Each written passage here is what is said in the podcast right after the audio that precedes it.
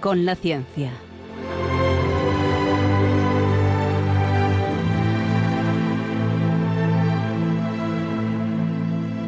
Dirigido por Javier Ángel Ramírez.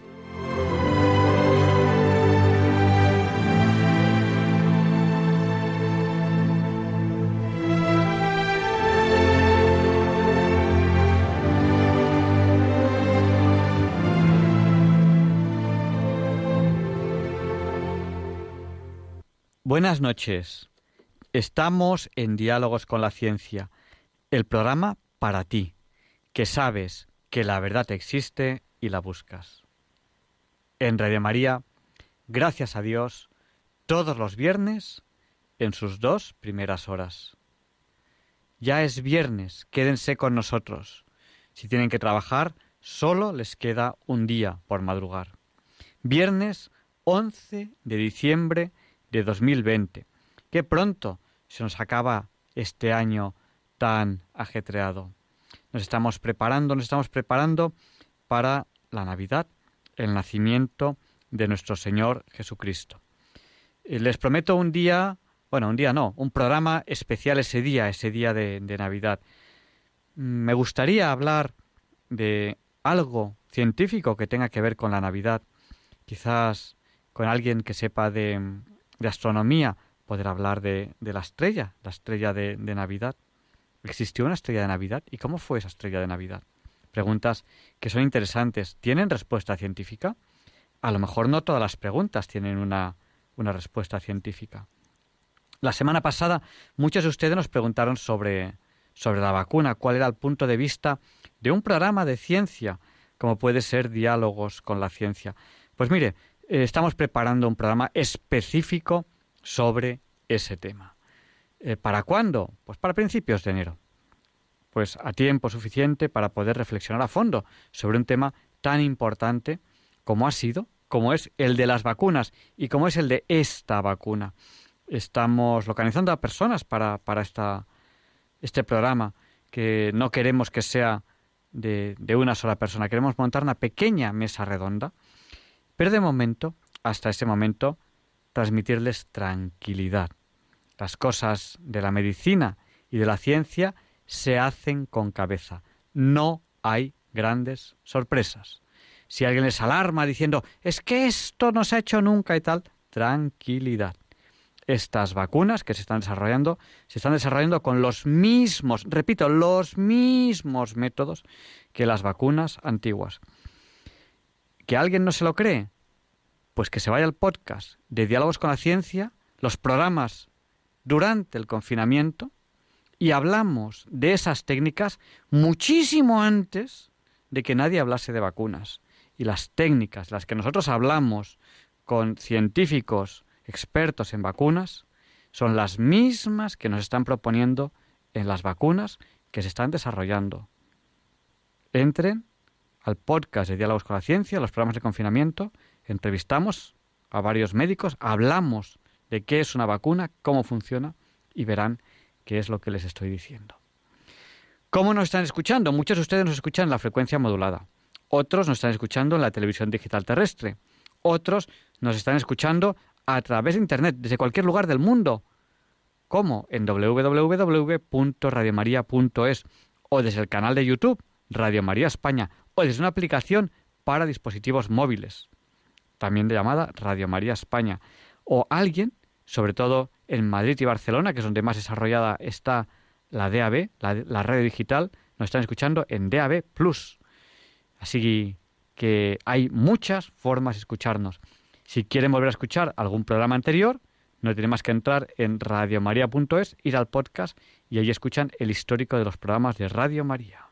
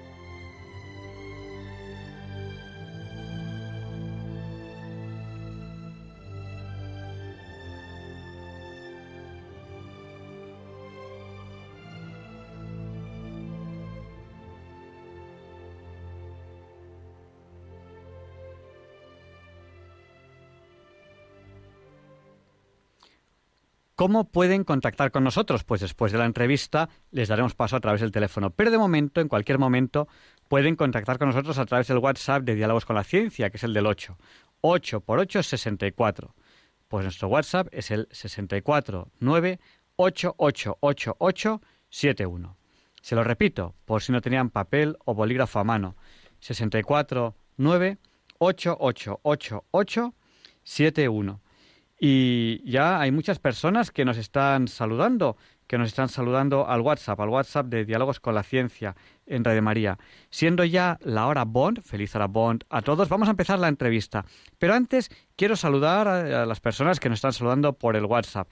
Por ejemplo, a Ana y Sonia de Barcelona, eh, de Madrid. Queremos saludar a Paula, eh, que tiene un perrito que se llama Kiwi, y también Paula, que tiene un perrito que se llama Mu y Blanca, que tiene un perrito que se llama Lola, dice, ¿cómo es que estás hablando de perritos? Y tú nunca habías hablado de perritos. Pues es que ahora los niños del programa, Balduino, Ruteresa y Marta, tienen un perrito y lo llevan a pasear y le están diciendo a todo el mundo que escuche el programa. Y nos están escuchando mucha gente que pasea perritos.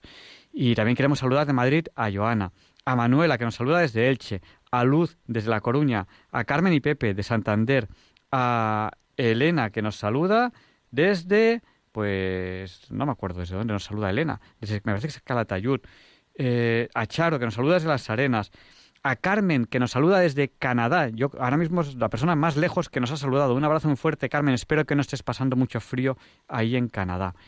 Muchas personas que nos están saludando a través del WhatsApp nos recuerdan que tienen dificultades y nos piden que recemos por ellos. Por ejemplo, Elena eh, tuvo eh, una enfermedad, bueno, tiene, tiene todavía una enfermedad, se está curando, está en proceso de curación y la semana pasada pues nos envió un audio al empezar el programa, un audio que si quieren lo pueden ustedes escuchar eh, si cogen el podcast de, de la semana pasada. Elena se está curando.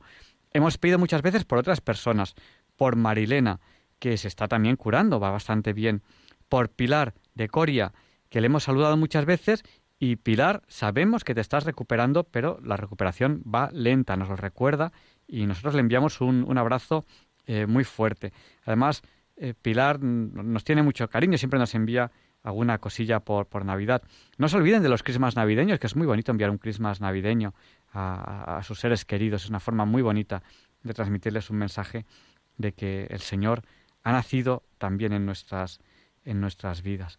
Bueno, pues yo les estaba diciendo feliz Arabón. Ah, bueno, muchos de ustedes me están preguntando por Leonardo. Sí, es verdad.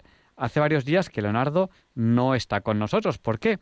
Porque tuvo una pequeña rotura, bueno, una pequeña rotura no, tuvo una rotura en un hueso y le, operaron, pero está recuperándose, está bien. Y yo hablo con él con cierta frecuencia y está bien dentro de lo duro que es para una persona con una actividad como tenía Leonardo y una salud de hierro como tiene Leonardo, haciendo mil cosas, pues que de repente ahora se encuentra con dos muletas. Pues eso es un palo muy duro para una persona con su actividad y que no paraba de, de hacer cosas. Leonardo, si nos estás escuchando, te enviamos un fuerte abrazo. Me ha dicho Leonardo que muy pronto, muy pronto, eh, volverá a hacer cosas para el programa. Y, bueno, ya, ya va siendo hora de que empecemos con, con, la entrevista de la semana y me dirán ustedes, ¿a quién tenemos hoy en la entrevista de la semana? Pues hoy vamos a hablar de un tema tan importante, tan al día, como es, ahora se lo diré, recuerden, diálogos con la ciencia, el programa de ciencia, tecnología, arte y actualidad. Un tema tan actual como es la objeción de conciencia. Agárrense que allá vamos. Objeción de conciencia especialmente en la medicina.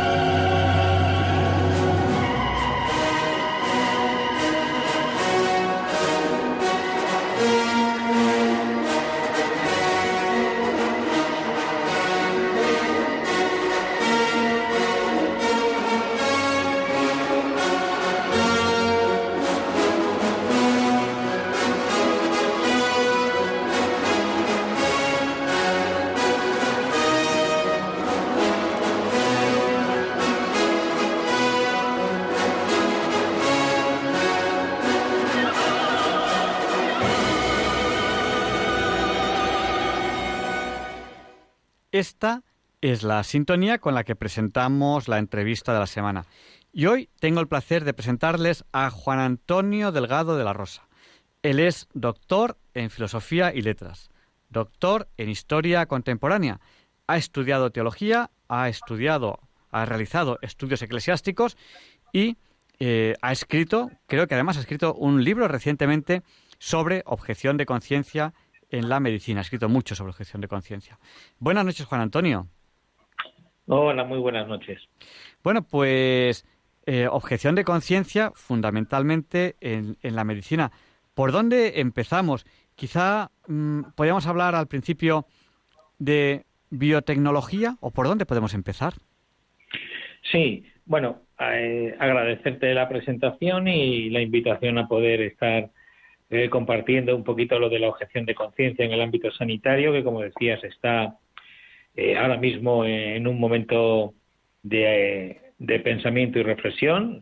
ya sabemos que en el propio Congreso de los Diputados se votará en breve la propia ley de la proposición de ley sobre la eutanasia, ¿no? Y bueno, no es exactamente que yo estoy preparando el libro, pero viene de la tercera tesis doctoral que yo he realizado, que es yo me he doctorado en Derecho como tercera tesis y eh, mi tesis fue sobre la objeción de conciencia en el ámbito sanitario, sobre todo en España. ¿no?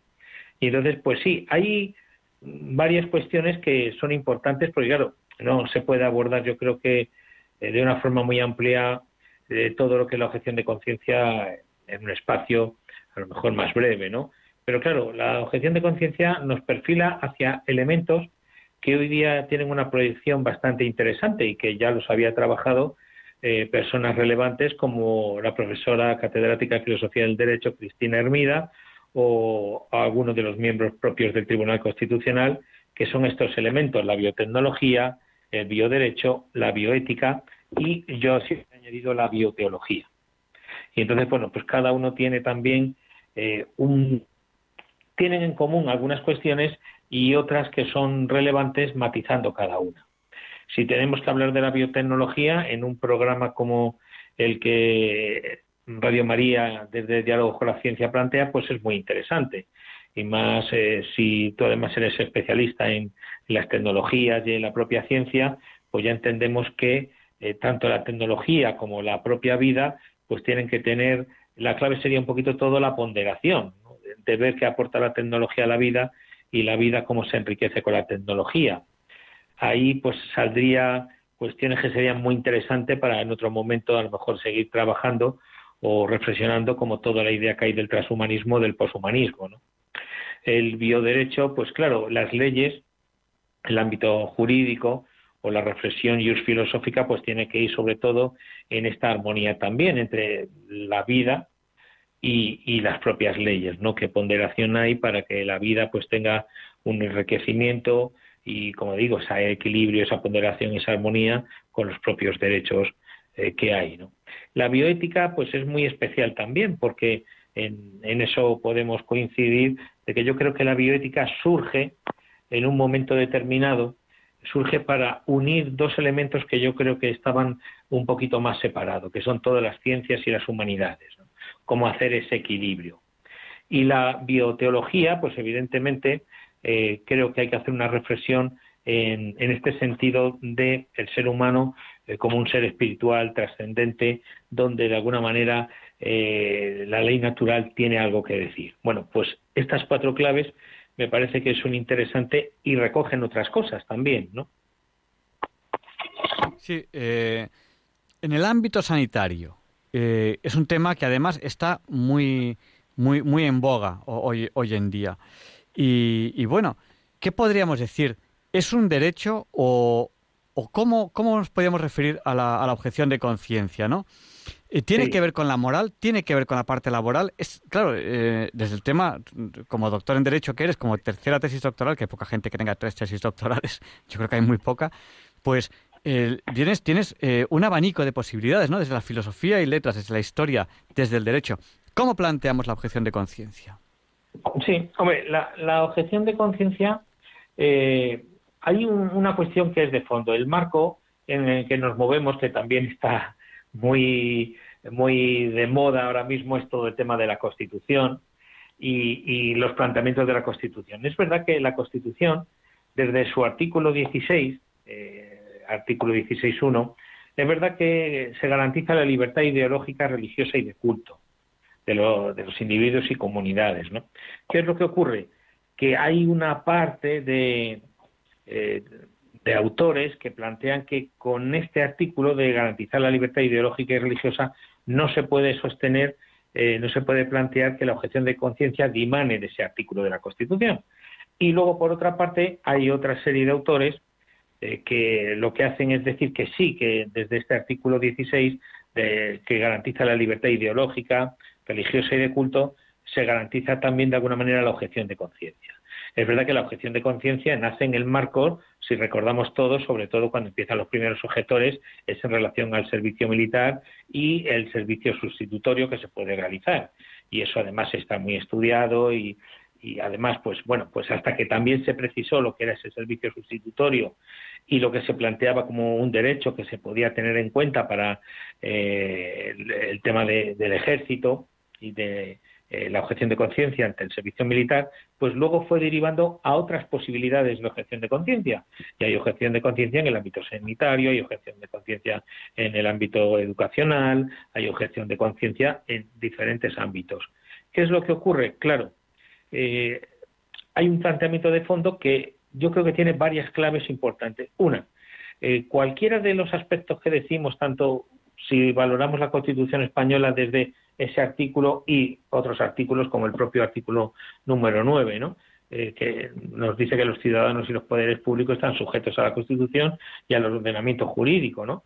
Entonces, pero claro, la Constitución tiene que garantizar el principio de eh, legalidad, publicidad de las normas, todas estas cuestiones de responsabilidad, de seguridad jurídica esto de la objeción de conciencia tiene también un elemento que es la seguridad jurídica. Cuando nos planteamos hablar de la seguridad jurídica, también entramos aquí en unos vericuetos complejos que entendemos por seguridad jurídica y si se da realmente en estos planteamientos propios del derecho.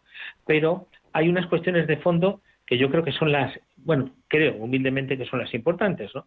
Es el protección a la, protección a la vida humana. Eh, el ser humano tiene una estructura, yo digo que metafísica, y que luego tanto el jurista como el científico como el filósofo eh, tienen que profundizar en estas cuestiones, que son, me parece, fundamentales, y luego también hay un problema identitario. ¿Por qué surgen corrientes como el poshumanismo o el transhumanismo? Porque realmente se está poniendo en duda estas cuestiones de relación entre el ser humano, la proyección moral Y entonces surgen eh, planteamientos que, nos llevan a pensar que se puede transformar la condición humana mediante el desarrollo de las tecnologías a todos los niveles. O superar, como plantea yo creo el poshumanismo, me parece que no de una forma muy, muy exacta, de superar lo que es el humanismo en el sentido sobre todo de las ideas, ¿no? Pero bueno, me parece que estas corrientes surgen porque se empiezan a tener dudas sobre estas realidades y por eso yo planteo, ya digo, no, es que lo planteara yo, ya hay otros eh, otros eh, autores del mundo académico que lo han planteado, esta idea de la biotecnología, bioderecho, bioética, yo sí que añado la bioteología, que de alguna manera se empezaba también a trabajar por este sentido de que hay una estructura metafísica y sobre todo de que hay un, eh, dentro del ser humano unos principios de ley natural que me parece que son importantes.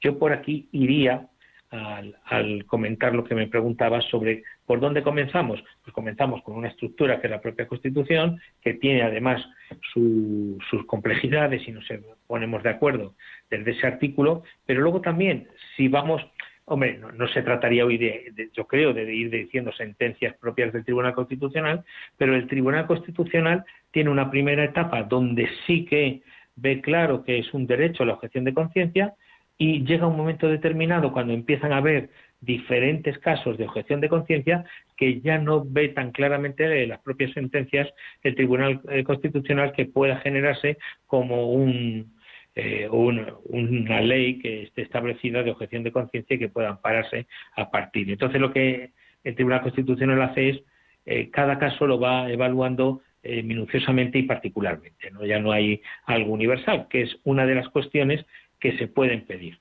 se puede, puede haber una objeción de conciencia.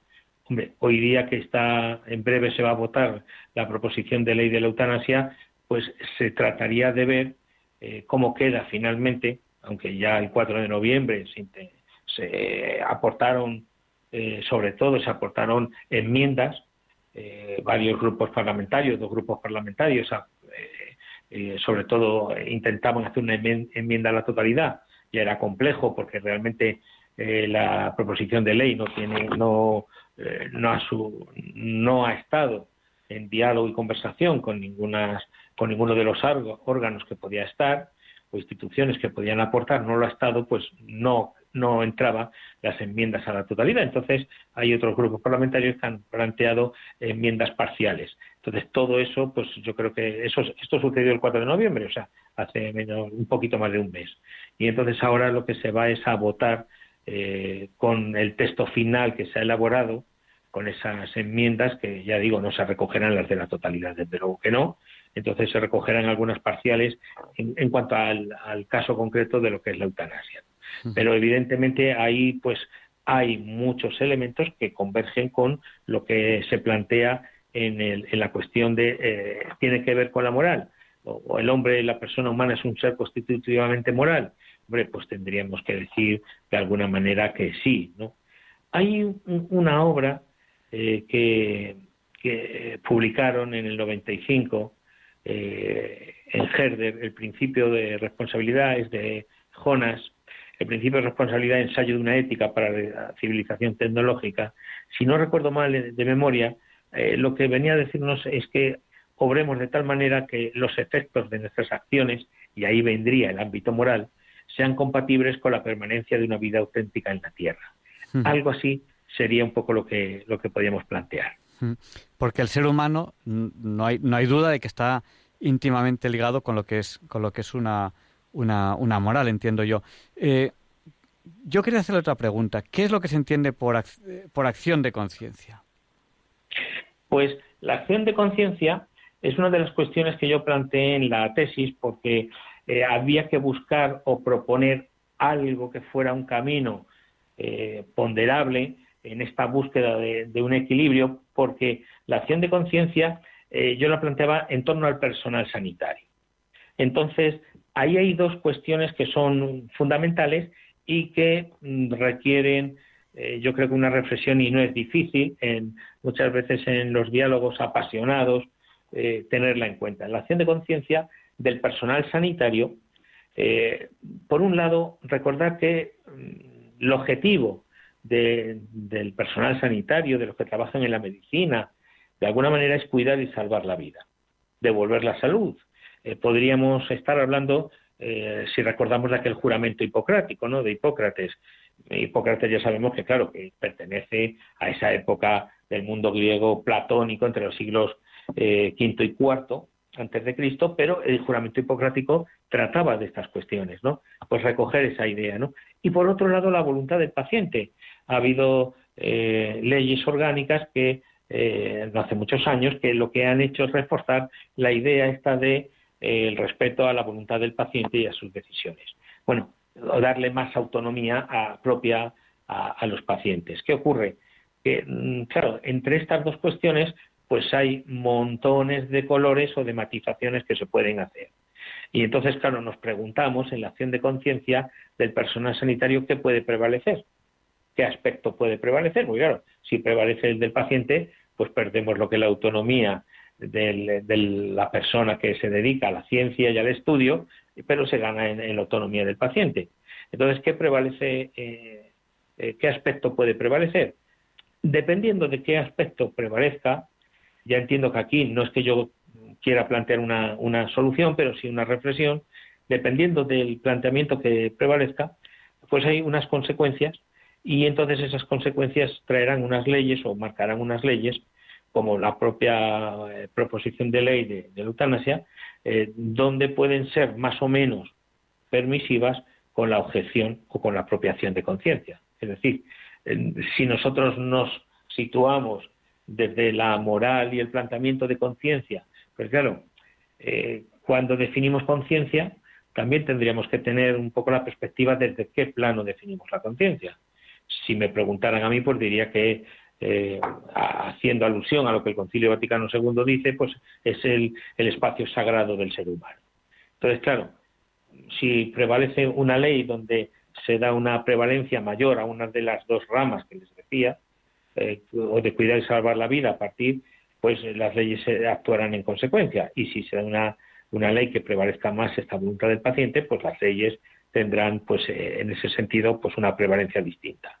¿Qué es lo que ocurre? Que el papel del personal sanitario eh, tenemos que preguntarnos, preguntarnos y ver si se tiene que reducir a ser un simple ejecutor de la voluntad del paciente.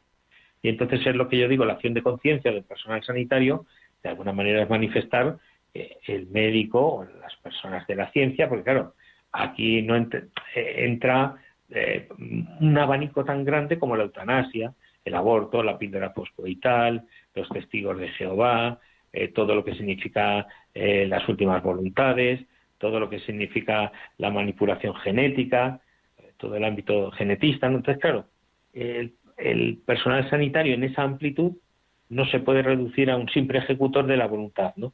Porque en la acción de conciencia la idea sería no romper el código deontológico del personal, del profesional de la medicina o del ámbito de la ciencia, sino más bien la acción de conciencia plantea que hay una ponderación teniendo en cuenta que la voluntad del paciente, del paciente puede ser tenida en cuenta, pero siempre teniendo también en cuenta todo el trabajo profesional en esa acción de conciencia del, propio médico. ¿no? Y por aquí iría un poco la idea de la acción de conciencia, en esta ponderación, pero sobre todo tener en cuenta que el paciente eh, tiene enfrente o delante o junto a él a una persona que se dedica a esta idea de salvar la vida, de cuidarla, de devolver la salud. Y entonces eh, tiene que tener en cuenta esa conciencia que tiene delante, que a lo mejor no coincide con la suya, para ver cómo podemos llegar a esa ponderación. Mm. Esto sería la acción de conciencia. yo creo que para entendernos es como si ahora que eh, pues dice que están llegando inmigrantes ilegales aquí a Península y tal, pues como si se nos planta uno en la puerta de casa y dice, dice mira, eh, tú tienes un bar, ¿no? Sí, sí, yo tengo un bar. Y dice, vale, pues contrátame como esclavo, no me pagues, eh, me puedes pegar cuando quiera, no sé qué. Tú, dices, bueno, no, no, yo no quiero hacer eso, no, pero mi voluntad es que me contrates como esclavo. Oye, yo es que no voy a hacer eso, ¿no? Un poco por ahí van las cosas, ¿no? O sea, es decir, yo en conciencia no puedo hacer eso. Claro, la acción de conciencia es tener en cuenta que la voluntad puede ser una cuestión a tener en cuenta siempre que haya una ponderación, ¿no? Y si, claro, es como si pedimos a un bombero que no nos apague el fuego que tenemos delante, ¿no? Bueno, en su conciencia, en su obrar, en su profesión, va él a apagar el fuego, aunque nosotros digamos, no, no, si yo lo he hecho para destruirlo todo, ¿no?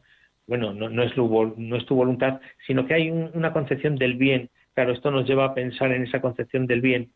Hay una, una cuestión que me parece que es interesante, ¿no?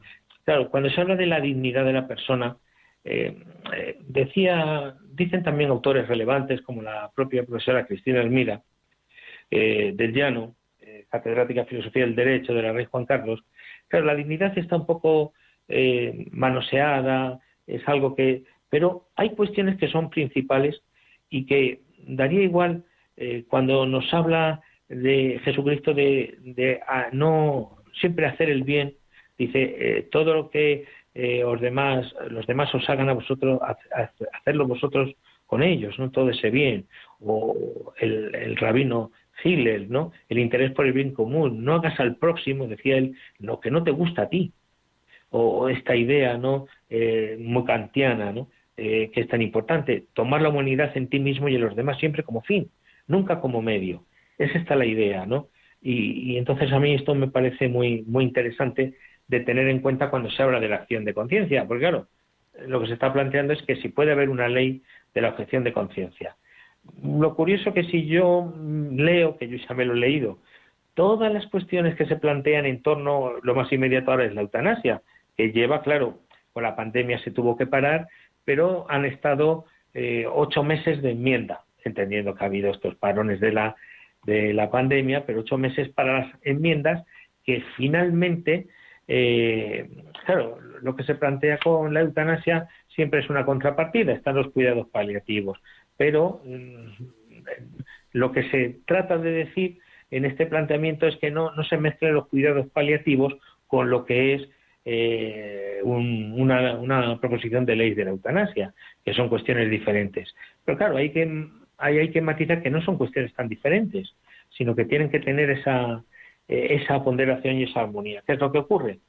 Pues que se ideologizan las cuestiones y al final pues no se ve el trasfondo que, que, yo creo que es importante en esta idea que hemos empezado de biotecnología, bioderecho, bioética, bioteología, es decir, la vida en relación a las cosas que hacemos, cómo está de equilibrada, cómo está de armonía, para que nosotros podamos tener una convivencia, una sociedad, un mundo en el que podamos crecer, ¿no? De alguna manera en este sentido de enriquecimiento, ¿no? Y yo creo que por aquí van las cuestiones de fondo, eh, sin entrar en cada uno de los casos de lo que es la objeción de conciencia, porque claro, eso llevaría eh, un tiempo bastante largo, porque son cuestiones muy diferentes, matizaciones diferentes, sentencias tanto del Tribunal Constitucional como del Supremo y del Constitucional diferentes entre ellos. Bueno, es todo un entramado que es interesante valorarlo en su conjunto, que es lo que creo que estamos haciendo ahora. Bueno, pues yo creo que estamos eh, tratando un tema interesante, estamos en diálogos con la ciencia, con Javier Antonio Delgado de, la Rosa. Eh, para resumirlo, él es doctor en Derecho, doctor en Filosofía, doctor en Historia Contemporánea y está tratando mucho eh, en sus escritos sobre, sobre el tema de la, de la objeción de conciencia. Nos ha hablado de esta acción, acción de conciencia frente a lo que sería eh, meramente la objeción, que quizás un poco más pasivo, mientras que la acción es algo, algo más, no sé, yo, lo he visto en la explicación que nos ha dado, un poco más, eh, más, más activo. ¿no? Yo también quería preguntarle un poco sobre eh, esta conexión de la que él habla a veces entre antropología y perplejidad. ¿Qué nos, qué nos puede decir a ese respecto? Sí, esto es una cuestión que, que me parece a mí también interesante tener en cuenta. Eh, cuando yo siempre digo que cualquiera de las cosas que estemos nosotros trabajando, estudiando o valorando, eh, sea en el ámbito de la comunicación, de la ciencia, de las humanidades, de teología, eh, ah, tiene tres elementos que son consustanciales, que están apoyados siempre normalmente en un cuarto elemento que es el ámbito jurídico, ¿no? Pero está el elemento de la sociedad. La sociedad lo que piensa de las cosas. En este caso, pues estamos hablando de las cuestiones de la objeción de conciencia en un marco tan amplio como es el ámbito sanitario. Pero, ¿qué es lo que piensa la sociedad de las cuestiones de como la eutanasia, que es lo que se está debatiendo?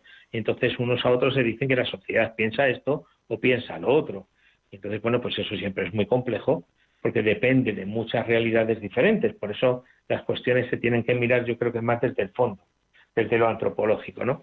Entonces la sociedad marca una cuestión, pero la ciencia también marca eh, cómo se está desarrollando las cosas. Yo siempre digo que curiosamente cuando eh, se estaba gestando todo un desarrollo eh, para intentar integrar y, que mm, de alguna manera las personas que tuvieran alguna discapacidad, por ejemplo, fueran integrándose y haciendo una integración humanizada y, de, desenriquecimiento mutuo, llega justamente desde que se escribió el libro de Darwin, pues luego hay la eugenesia, como sabemos que hay una interpretación de lo que significaba el, el tener esa manipulación de genética para hacer una, eh, una sociedad eh, establecida con unos parámetros determinados donde no entraban otras personas porque podían molestar o, o no ayudar a esa sociedad en ese momento.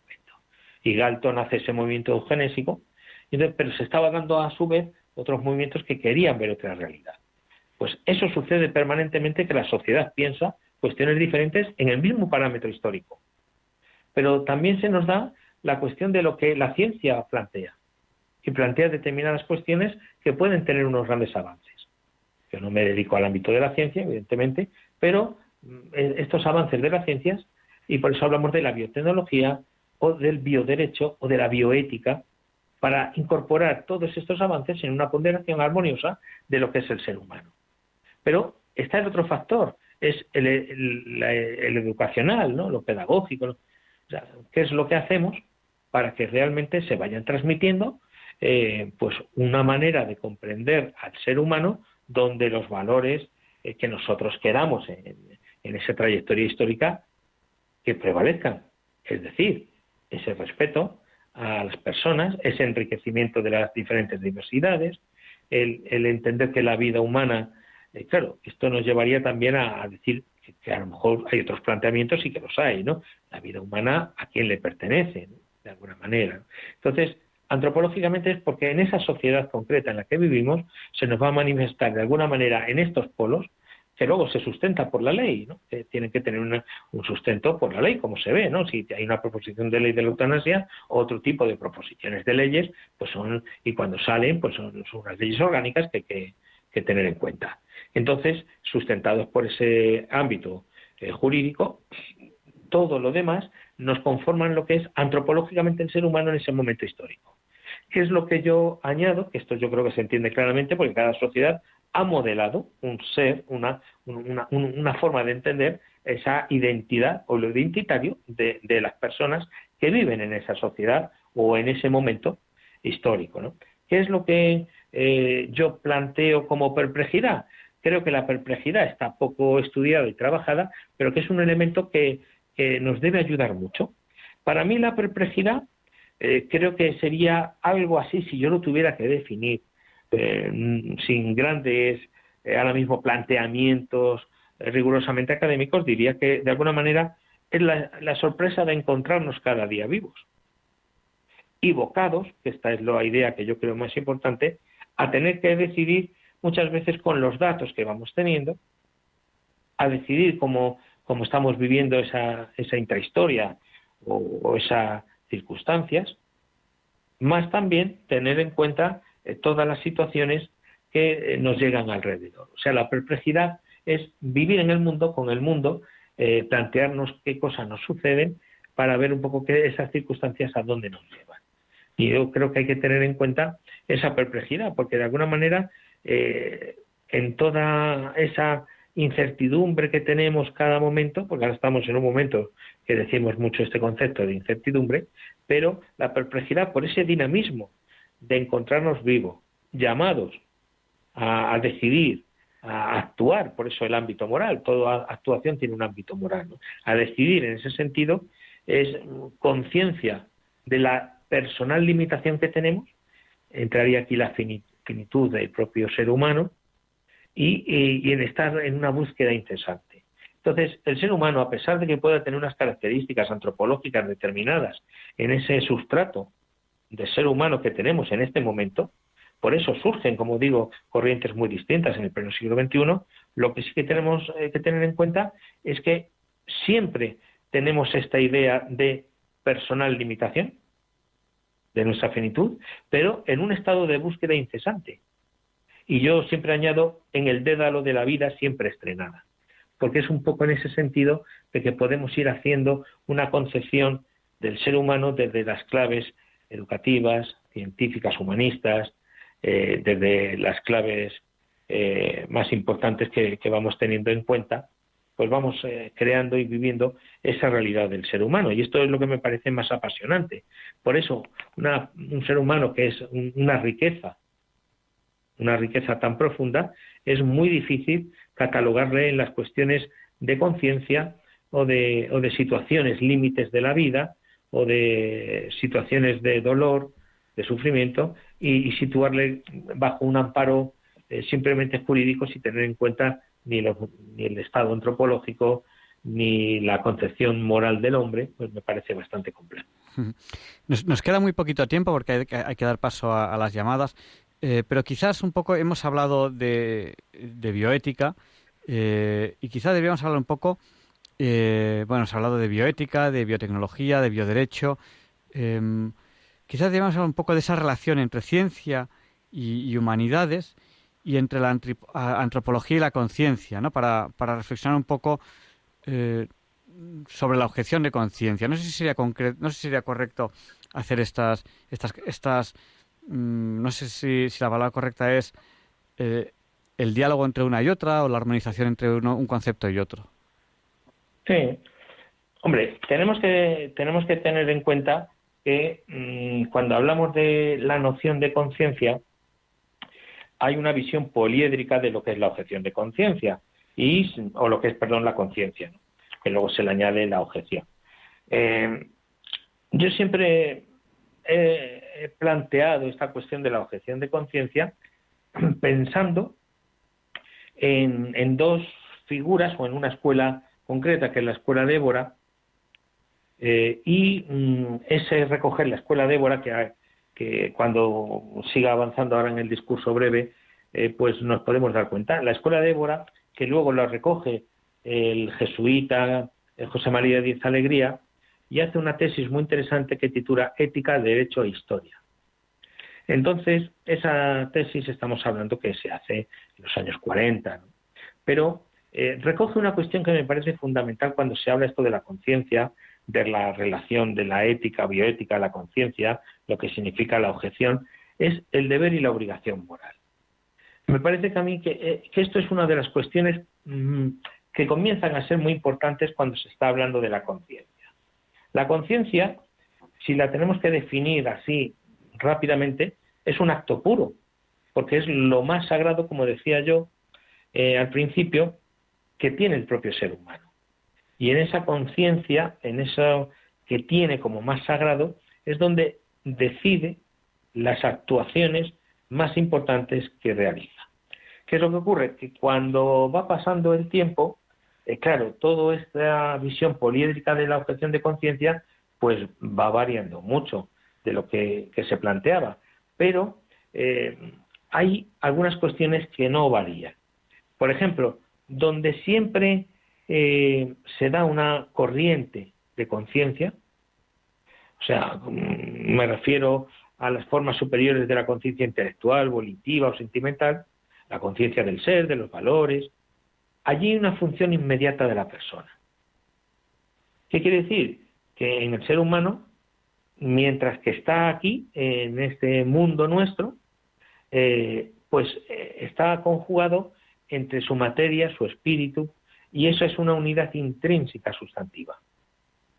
Y entonces, claro, eh, nos referimos a ese ser humano en toda su complejidad, entendiendo que tiene esa, eh, esa complejidad porque realmente tiene esa sustancia intrínseca sustantiva. Esto, que puede parecer más enrevesado, cuando pasa el tiempo, eh, pues vamos viendo que, hay todo un desarrollo donde el, ser humano eh, se compromete y, además se compromete con todas sus acciones que va realizando en tener una relación clara entre lo que es la conciencia y la moral. Entonces, esto ya a partir de finales del 20 se empieza mucho más a trabajar. Porque, claro, hay una cuestión de, fondo. en esta, en esta realidad que cuento, que es poquito más técnica, porque claro, conjugar todo lo que pregunta a la vez requiere tener un puzzle de cuestiones más académicas para mí, eh, rápidas, ¿no? En el pensamiento, ¿no? Pero, claro, nos tenemos que preguntar, eh, todas las cuestiones que se pueden ver en el ámbito sanitario sobre la objeción de conciencia, eh, ¿tienen un planteamiento de ser un mal? Y si es así, ¿por qué lo planteamos? ¿O tienen un planteamiento de ser un bien? ¿Por qué lo planteamos? Entonces, claro, si yo tengo que responder, dirían, bueno, realmente la concepción de bien y el mal la tiene el ser humano siempre incorporada a él. Sabe lo que es bien y lo que es mal. Pero sobre todo hay una cuestión de fondo, en la conciencia del ser humano que tiene una relación con lo que es la ética, lo que es la bioética, lo que es la relación de la ciencia y las humanidades, que es que tiene que haber una universalización de lo que es el bien. A mí si alguien me preguntara cuáles son los criterios, repito, yo no me dedico a la ciencia, ¿no? Pero cuáles son los criterios para tener eh, ciencia. Aquí quizás me acercaría más a lo que planteaba Kant en su reflexión sobre la metafísica, ¿no? Pero, ¿qué es lo que plantearía de alguna manera? Por un lado, tiene que tener una universalidad esa, eh, esa concepción de, empirismo que se está realizando, o sea, que, que suceda en el tiempo y que suceda de una forma permanente. Y dos, que todo lo que se plantee universalmente en esa ciencia sea para el bien. Y yo creo que esto sería un poquito eh, viendo, entendiendo que cuando hablamos de conciencia tiene una realidad poliédrica que es bastante compleja. Eh, hay una, si no recuerdo mal, eh, hay una, unos artículos de Victoria Kant donde plantea que las profesiones médicas y de enfermerías tienen que tener en cuenta que siempre se interrelacionan con personas, que se encuentran esas personas en situaciones únicas extraordinarias, complejas. Por ello, eh, si no recuerdo mal, Victoria Kant planteaba que cada persona eh, podemos decir que es única e irrepetible. Y yo creo que en este sentido es muy interesante este planteamiento. El nacimiento de la bioética, eh, recordando lo que decía Victoria Kant, responde a la necesidad de recuperar la unidad perdida entre las ciencias y las humanidades. Bueno, esto lo decía justamente por el año 2007. Entonces, ¿qué es lo que ella quiere explicar? Dice, claro, esto nos puede dar una idea de lo que es eh, todo este trabajo de la excelencia. Excelencia entendida como lo entiende Victoria Kant. Unimos dos elementos que no deben separarse. La profundidad antropológica del ser humano con todo ese trabajo que la ciencia está realizando cada día para seguir descubriendo qué es el ser humano. Yo no sé si podría terminar con esta, eh, con esta idea que creo que pertenece claramente a, la Biblia, ¿no? ¿Qué es el ser humano para que te acuerdes de él? Esta idea, ¿qué es el ser humano para que te acuerdes de él? Pues es eh, el, regalo más importante que nos, que nos han podido dar, ¿no? El ser humano en, la, en el mundo, ¿no? Pues un poco yo cerraría así con esa pregunta, ¿qué es el ser humano para que te acuerdes de él? Pues vamos a abrir el micrófono ya a los oyentes. Cojan papel, cojan bolígrafo, porque el número al que tienen que llamar si desean participar ahora en directo en el programa es el 91 005 84 19. Se lo repito, por si no tenían papel o bolígrafo a mano. 91 005 94 19. Les he dicho 84 y es un error. 91 005 94 19. Tienen que llamar ya, porque va a haber muy poquitos minutos para llamadas, porque se nos ha echado el tiempo encima. Es la una menos 10. Les repito el teléfono. 91 005 94 19. Mientras recibimos las primeras llamadas, yo quería preguntar a nuestro entrevistado si nos podía resumir de forma muy, muy breve, porque nos ha hablado él de transhumanismo y posthumanismo. ¿Qué entendemos, aunque más o menos lo hemos entendido en la entrevista, pero mm, recordarnos o resumirnos qué es transhumanismo y posthumanismo y por qué hay que coger esos conceptos con muchísimo cuidado? Bueno, pues esto claro nos llevaría también tiempo, pero bueno, hay una exposición de lo que significa. Ya han salido eh, algunos libros con eh, uno en concreto 100 cuestiones sobre el transhumanismo y el poshumanismo eh, creo que mm, coordinado por Luis Cifuentes, catedrático de filosofía, y entonces el transhumanismo es que pretenden, este hay un, un referente que es José Luis Cordeiro, que tiene un título que refleja claramente lo que quiere el transhumanismo. Se titula un libro La muerte muerta. Es decir, el transhumanismo plantea transformar la condición humana mediante el desarrollo de las tecnologías a niveles físicos, intelectuales y psicológicos. Es decir, hacer un ser humano que tenga una parte más de robot, si queremos, con una ampliación de sus cualidades o, sus capacitaciones, sus capacidades, pero con elementos tecnológicos.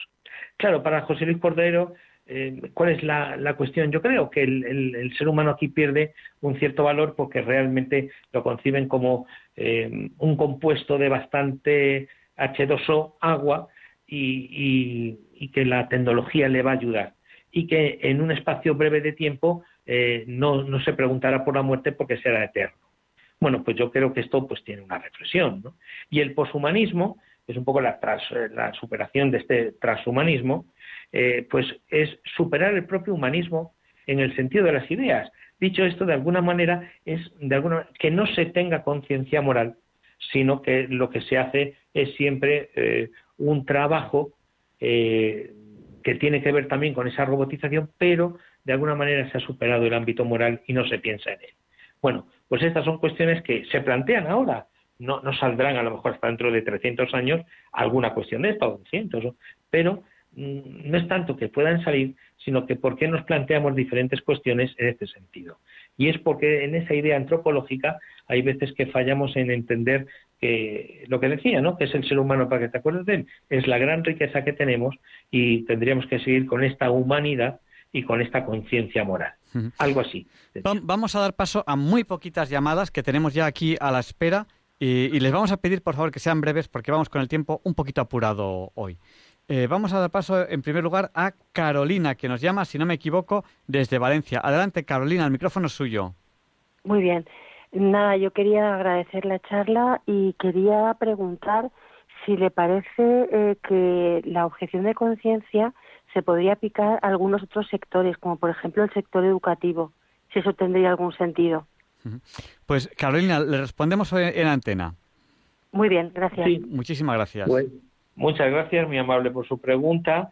Sí, ya, surgió, igual que surgió en el ámbito del servicio militar, ha, surgido objeciones de conciencia en el ámbito de la educación, por ejemplo, eh, con personas que no querían dar educación para la ciudadanía, o los padres no querían que los hijos recibieran educación para la ciudadanía, y mm, hubo todo un movimiento, o hay todavía un movimiento, eh, que quiere objetar, o ya en menor medida, eh, porque ha ido variando el sistema educativo, como han podido ver, de las leyes constantemente y variará más, pero hubo todo un movimiento eh, de objeción de conciencia para que los eh, padres que no querían que sus hijos fueran a educación en valores o valores éticos, no me acuerdo cómo se denominaba hace unos años, entonces no fueran. Entonces, como no había ninguna solución, lo que se hacía es que esos chicos salían de la clase, pero no tenían ninguna clase distinta solamente que no daban educación en valores porque tampoco querían dar religión y entonces objetaban ante ambas cuestiones. Sobre todo, claro, las objeciones de conciencia son sobre todo,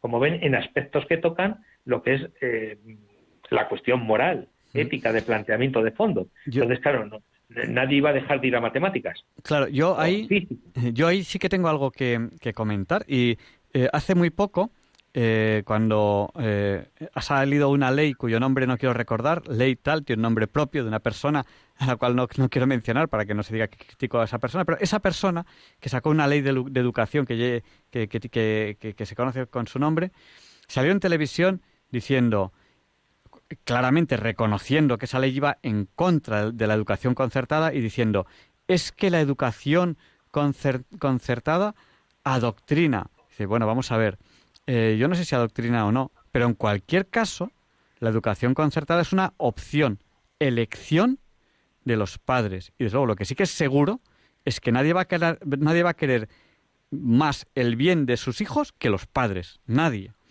Entonces, eh, si la educación concertada adoctrina o no, no lo sé, pero desde luego la opción de tener eh, activamente contenidos que los padres quieren tiene que ser obligatoriamente decisión única y exclusivamente de los padres. No puede decidir cierto tipo de contenidos alguien, una institución, como por ejemplo podría ser un equipo de fútbol, que entonces todos seríamos blancos o blaugranas o lo que fuese porque nos educan así desde pequeños.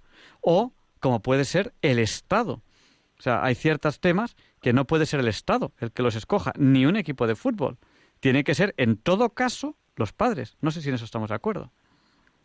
Sí, sí, estamos así y cuando se están planteando, porque claro, los padres son, eh, es lo que decíamos de este ámbito antropológico, que se entiende, que entendemos por el núcleo familiar independientemente de los modelos de familia que se vayan adaptando en el momento histórico. La familia es un núcleo principal y es en el que primeramente reciben esa educación y los padres además eh, tienen todo ese derecho y entonces eso sí que es una de las cuestiones que, como comentabas, la ley, la ley esta que sale hoy día, pues tiene ciertas cuestiones que, que bueno, que habría que revisar.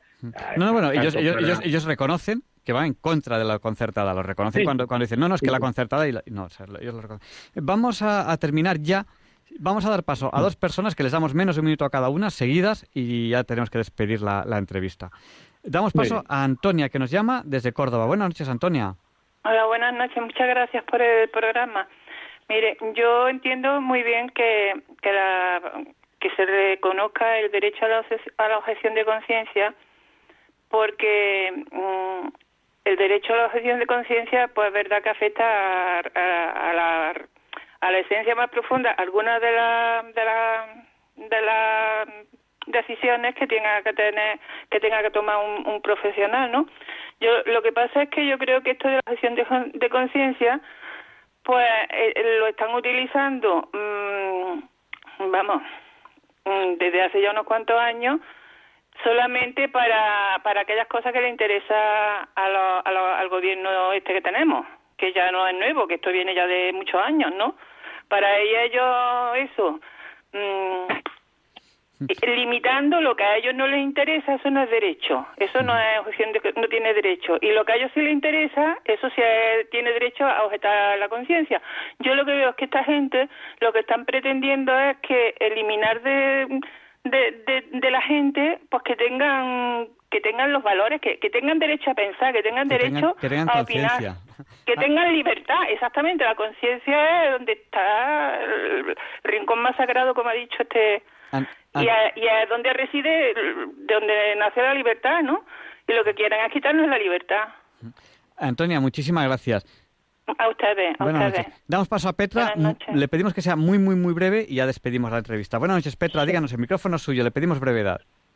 Sí, mire, yo solamente quiero pensar y decir sobre la objeción de conciencia qué tiene que ver este gobierno con la eutanasia. ¿Dónde está ahí la objeción de conciencia? Pues muchas gracias, Petra. Buenas noches. Bueno, pues ya, eh, bueno, hemos tenido muchas más llamadas, pero no podemos atenderlas pues porque ya es la una. Bueno, nos queda un minuto para, para la una y tenemos que terminar ya la entrevista. Juan Antonio, doctor en filosofía, doctor en historia, doctor en derecho. ¿Cómo podemos resumir la entrevista? ¿Qué último mensaje quiere dejarnos? Pues sería un mensaje, yo creo que eh, hablando un poquito en este tiempo de Adviento de lo que es la esperanza, ¿no?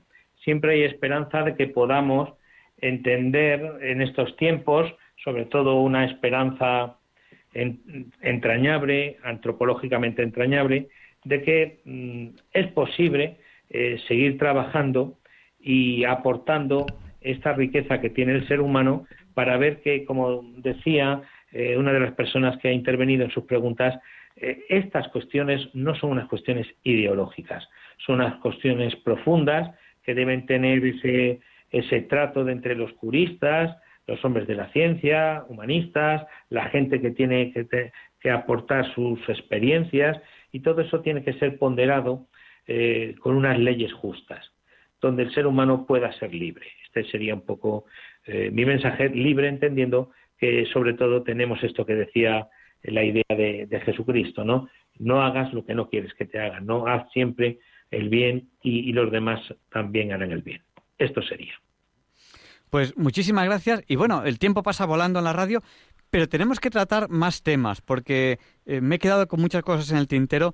Tenemos que hacer más entrevistas sobre temas, mm, bueno, directamente relacionados o indirectamente relacionados con esto, porque hay, hay mucho, hay mucho de, mucho de qué hablar sobre esto. Muchísimas gracias y buenas noches. Buenas noches, muchas gracias. Y con ese compromiso de, que tenemos que tratar más temas, pues damos paso a una sección que nos envían eh, pues a través del WhatsApp, porque el WhatsApp es así. Recuerden nuestro número de WhatsApp, el 649 888871 y nos ha saludado también, nos, ha estado aquí saludando eh, después de que empezamos el programa, Mari Carmen de Valencia, Raúl de Laredo, Pilar de Peñaranda de Bracamonte, Silvia de Salamanca, Pepita de Tabarca, Pilar de Salamanca y nos envían este interesantísimo audio que les voy a colocar.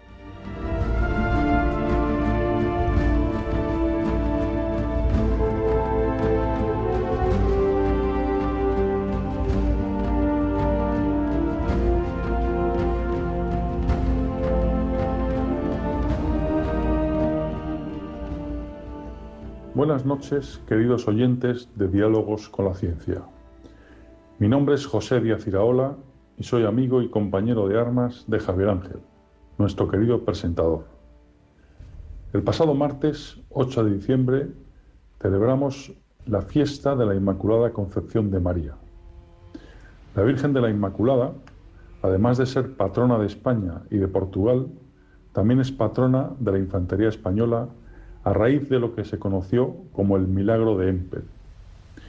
En vista de ello, me voy a permitir leeros un fragmento del magnífico libro Imperio, escrito por la historiadora María Fidalgo Casares y conteniendo ilustraciones del pintor Augusto Ferrer Dalmau.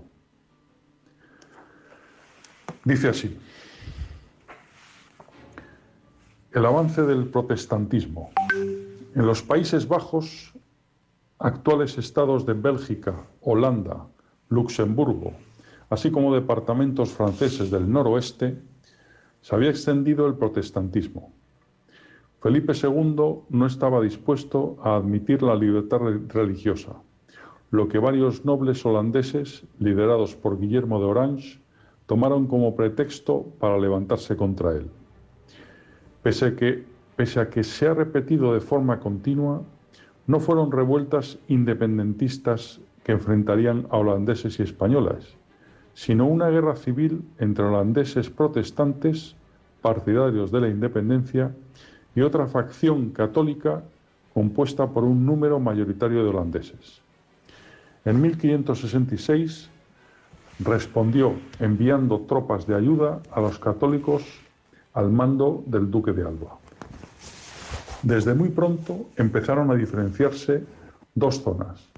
El sur, actual Bélgica y departamentos franceses del noroeste, católico, que siguió fiel a Felipe II, y el norte, actual Holanda, de religión calvinista y vocación independentista, liderada por Guillermo de Orange, que contará con apoyo francés, inglés y alemán.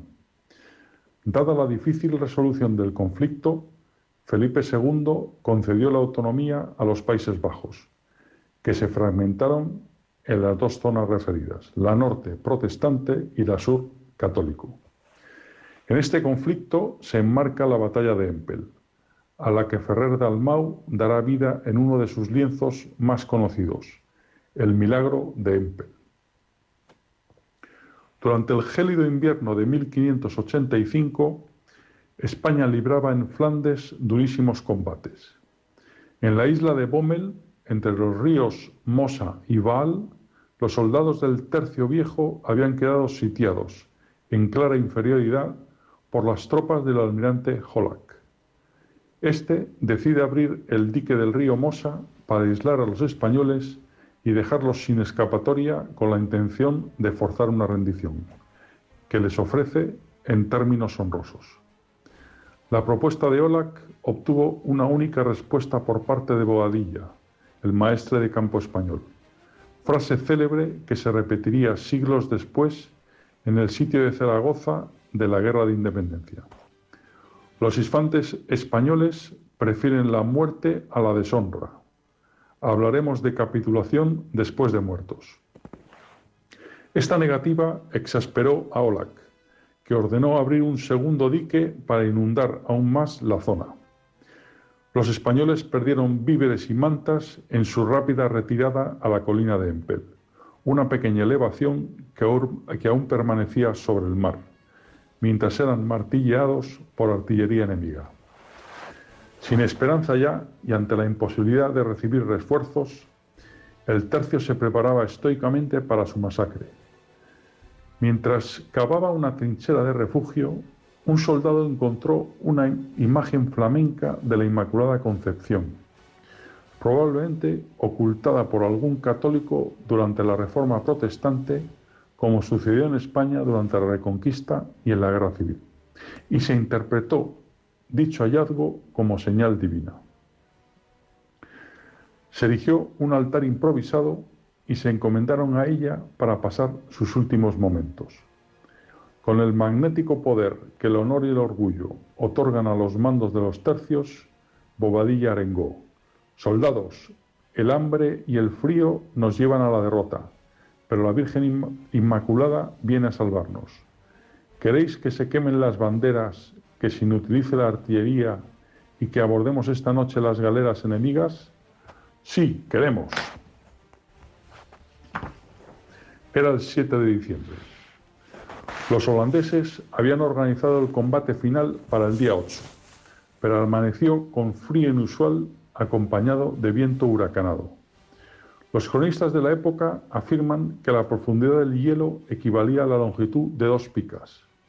Unos recientes análisis científicos han estipulado que, para que ello sucediera, la temperatura habría debido alcanzar los 20 grados bajo cero, pero lo cierto es que las temperaturas de la zona no suelen bajar de los 3 grados bajo cero. De ahí que se hablara de un hecho milagroso. Lo fuera o no, la realidad es que se heló el cauce del Mosa, haciendo posible la salida de los españoles. Estos avanzaron hacia la flota enemiga que, encalladas sus naves en el hielo, no esperaba un ataque. Los combates fueron fieros y sangrientos, y los tercios se apoderaron de numerosas armas, prisioneros y de todos los barcos no destruidos.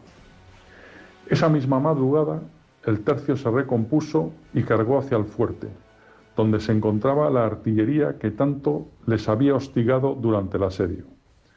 Arcabuceros y piqueros provocaron la desbandada holandesa y el fuerte cayó en manos españolas. El almirante Olac dejó de este intenso enfrentamiento dos frases para la historia. Tal parece que Dios es español al obrar. Para mí, tan grande milagro. Cinco mil españoles que eran a la vez cinco mil infantes y cinco mil caballos ligeros y cinco mil gastadores y cinco mil diablos. Aquel mismo día, la Inmaculada Concepción era proclamada patrona de los tercios de Flandes e Italia, patronazgo que hoy perdura en la infantería española.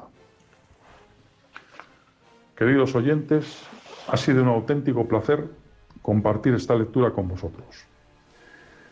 Tenemos una historia, nunca mejor dicho, de película, y es obligación de todos difundirla. Muchas gracias por vuestra atención y un fuerte, un fuerte abrazo. Hasta otra.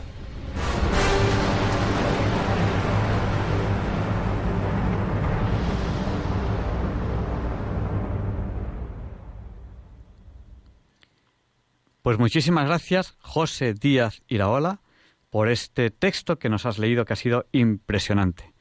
Muchas gracias, a tus órdenes y buenas noches. Y a continuación, Luis Antequera nos explica por qué hoy, 11 de diciembre de 2020, no es un día cualquiera.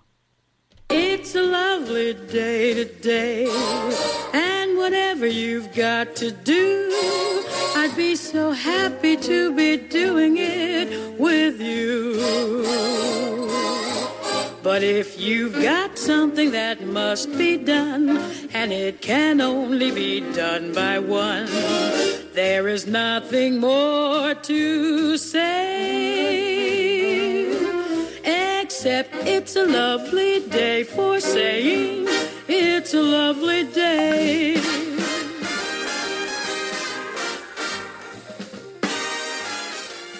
No, Javier Ángel, no dilectos compañeros de Diálogos con la Ciencia, no, queridísimos oyentes de Radio María.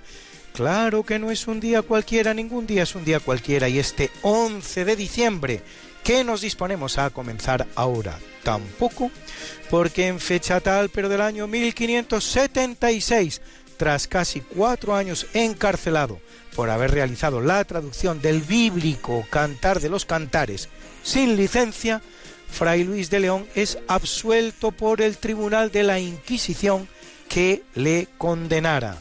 Al impartir su primera clase en su cátedra de Salamanca, comienza la misma con la famosa frase Dicevamus externa die, decíamos ayer. Exponente máximo de la literatura ascética de la segunda mitad del siglo XVI español, en su obra destacan títulos como De los nombres de Cristo o La perfecta casada.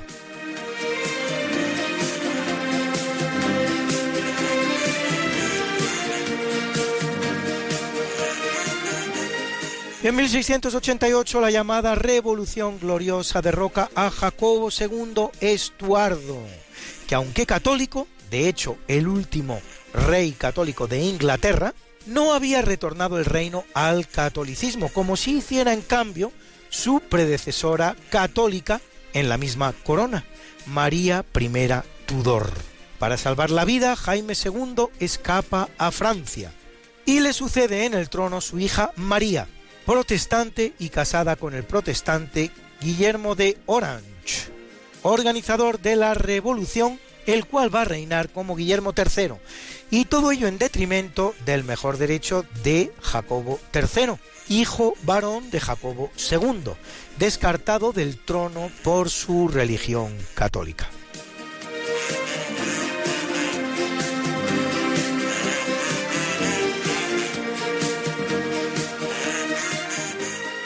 En 1738, a 20 kilómetros de Pompeya y 6 del Vesubio, se descubre la ciudad romana de Herculano, enterrada como aquella por las cenizas del volcán Vesubio tras su erupción del 29 de agosto del año 79 después de Cristo, por lo tanto casi 17 siglos antes.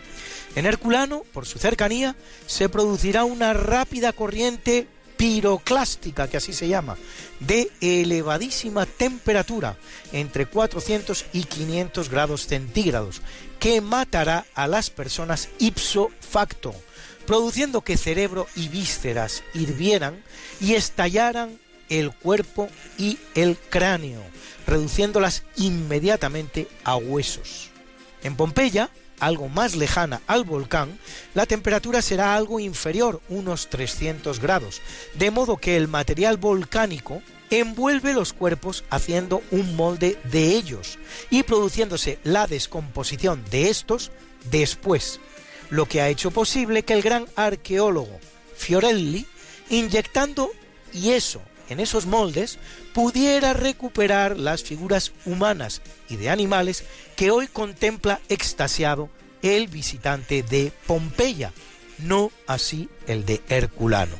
Herculano tenía unos 4.000 habitantes, de los que solo se han hallado restos de unos 400. Se desconocen las auténticas dimensiones de la ciudad, ya que, al contrario de Pompeya, sobre sus restos sí se construirá una nueva ciudad, que hay que ir desmontando para sacar a la luz los restos de la antigua. Se calcula que al día de hoy, se calcula nada más, se ha excavado entre una cuarta y una quinta parte de la ciudad. Pero a lo mejor la prospección arqueológica depara nuevas sorpresas.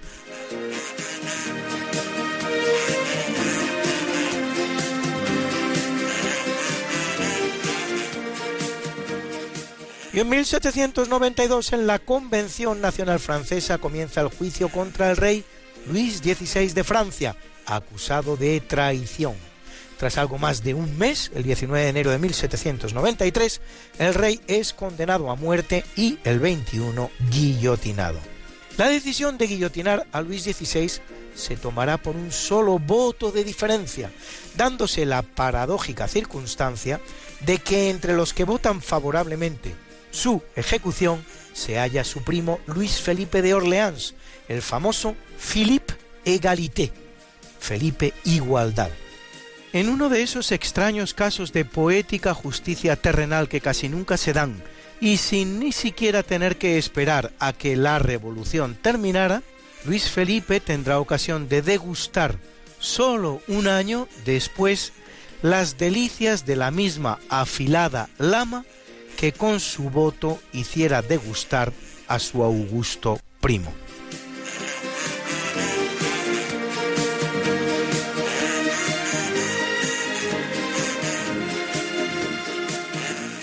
En 1925, con motivo del 16 centenario del Concilio Ecuménico de Nicea, que proclama la consustancialidad del Hijo unigénito con el Padre e incluye en el credo las palabras y su reino no tendrá fin mediante la encíclica Quas Primas, el Papa Pío XII introduce la solemnidad de Jesucristo, Rey del universo, generalmente conocida como de Cristo Rey.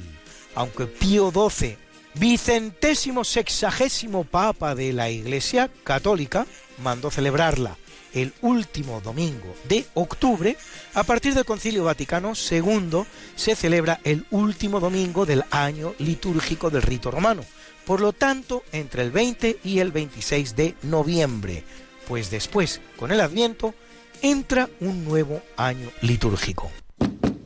Luis, Luis, Luis. ¿Qué pasa, Mariate? ¿Les has recordado ya a nuestros oyentes lo de nuestro programa? Hija, qué susto, pues no, la verdad. Pues hay que hacerlo, Luis. Sí, amigos, porque todos los miércoles a las 5 de la mañana, Luis Antequera, que es mi marido y esta servidora, estamos de nuevo con ustedes contándoles más y más historia, pero historia de la buena, con mayúscula. En el programa Esta no es una semana cualquiera, y con la mejor música. Mariate, es que a esas horas no están despiertos muchos de nuestros oyentes. Pues para todos aquellos que tienen la mala costumbre de dormir por la noche, siempre pueden entrar en el podcast del programa. Esta no es una semana cualquiera. Acuérdense, esta no es una semana cualquiera. Y escucharlo a la hora a la que más les guste escuchar la radio. Pues ya lo saben amigos, esta no es una semana cualquiera. Con Mariate Aragonés y Luis Antequera. La historia como es. Y no como nos gustaría que fuera.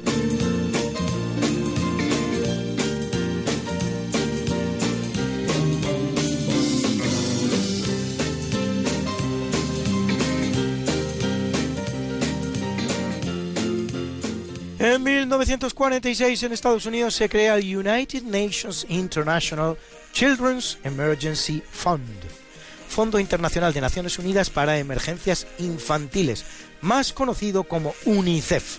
De hecho, sus siglas en inglés, que en español sería FINUEI, una de las 16 agencias especializadas de la ONU.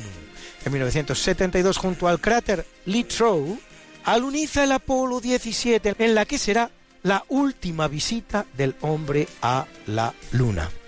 En 1987 la banda terrorista ETA atenta contra la casa cuartel de la Guardia Civil en Zaragoza, matando a 11 personas, entre los cuales 5 niños.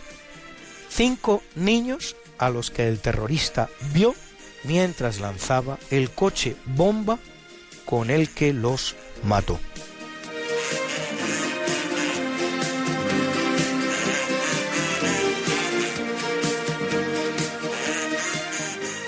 Y en 1993 la UNESCO declara Patrimonio de la Humanidad al Camino de Santiago, el conjunto de vías españolas y europeas que conducen al santuario en el que, según la tradición, está enterrado en España el apóstol Santiago, peregrinación que se convierte de esta manera en la tercera de las grandes peregrinaciones del cristianismo, junto con la de Roma, que realizan los romeros, y la de Jerusalén, que realizan los palmeros.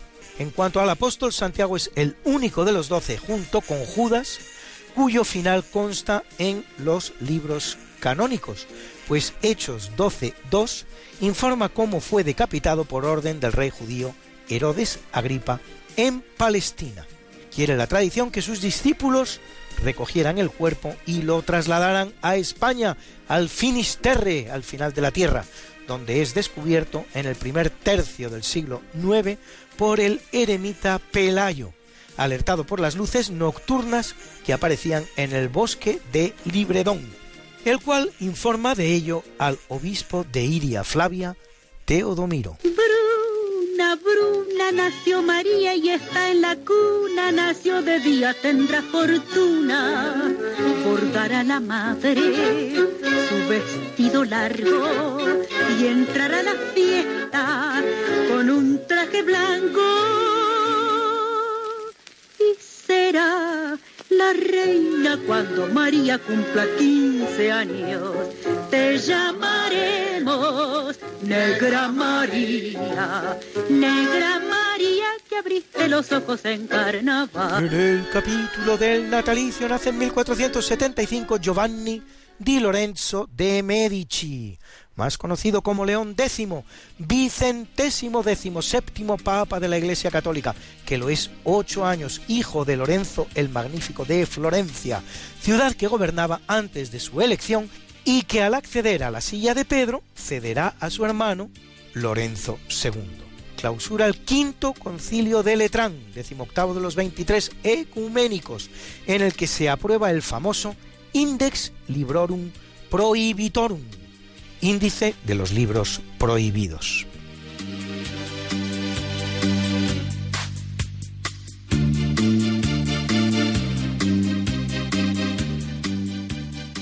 Es un buen día para los músicos, pues en 1566 nace el portugués Manuel Cardoso, autor de tres misas, muchas de cuyas obras se perderán durante el terremoto de Lisboa de 1755.